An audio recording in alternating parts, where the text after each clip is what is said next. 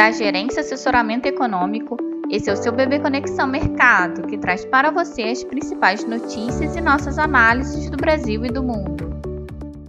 Bom dia, terça-feira, dia 27 de fevereiro de 2024. Eu sou Adriana Lima e vou apresentar um panorama sobre os principais mercados. No exterior, investidores seguem no compasso de espera pela agenda de indicadores programadas para o restante da semana.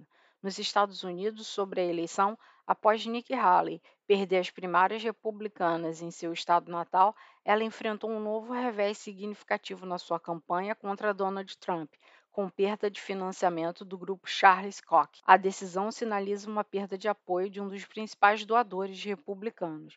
O apoio à candidata vem caindo conforme a vitória de Trump para a nomeação republicana se torna mais provável. Na zona do euro, a presidente do BCE, Cristina Lagarde, reiterou sua postura recente, enfatizando a necessidade de maior confiança na convergência da inflação com a meta estabelecida antes de considerar reduções nas taxas de juros. Na Alemanha, de acordo com o Instituto GfK, o clima do consumidor, que mede a confiança dos consumidores naquele país, deve apresentar uma leve melhora em março, refletindo uma recuperação modesta em um contexto de fraco clima econômico. Na China, o setor de tecnologia e energia teve ganhos, motivado por expectativas positivas em relação à inteligência artificial e a potenciais estímulos a serem anunciados nas sessões do Congresso do Povo a partir do dia 5 de março. No Japão, o CPI registrou um aumento em janeiro levemente acima do esperado, mas inferior ao aumento observado em dezembro. Assim, a expectativa para os ativos no dia. Como no exterior, a agenda permanece esvaziada, com os investidores aguardando a divulgação nos Estados Unidos da leitura final do PIB referente ao quarto trimestre de 2023 amanhã e do PCE, que é a inflação ao consumidor, observada pelo Fed na quinta-feira, hoje nos Estados Unidos as atenções voltam para a divulgação das encomendas de bens duráveis e confiança do consumidor medida pelo Conference Board. No mais, teremos discurso de Michael Barr, que é votante, considerado neutro, dirigente do Fed, e o Tesouro fará leilão de tenotes de sete anos. Assim, diante da expectativa de que o IPCE demonstre resiliência na sua divulgação na quinta-feira, e diante da expectativa para leilões do Tesouro, com probabilidade de baixa demanda, acreditamos que as taxas dos Treasuries sigam valorizando.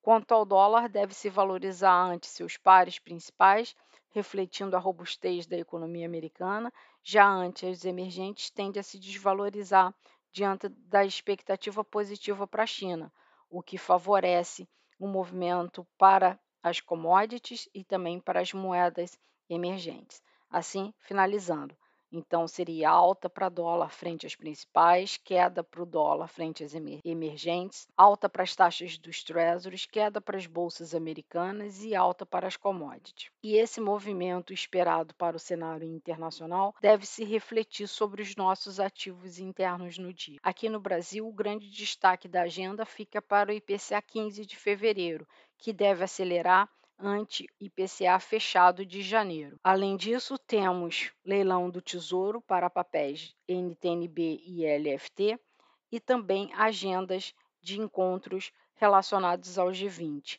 O ministro da Fazenda, Fernando Haddad, que testou positivo para a Covid, irá se encontrar de forma virtual com a secretária do Tesouro americano, Janet Yellen, a partir das 14h30. Com isso, temos uma expectativa de um dólar desvalorizado frente ao real em linha com as demais moedas emergentes, o Ibovespa pode se valorizar diante dessas expectativas positivas para a China.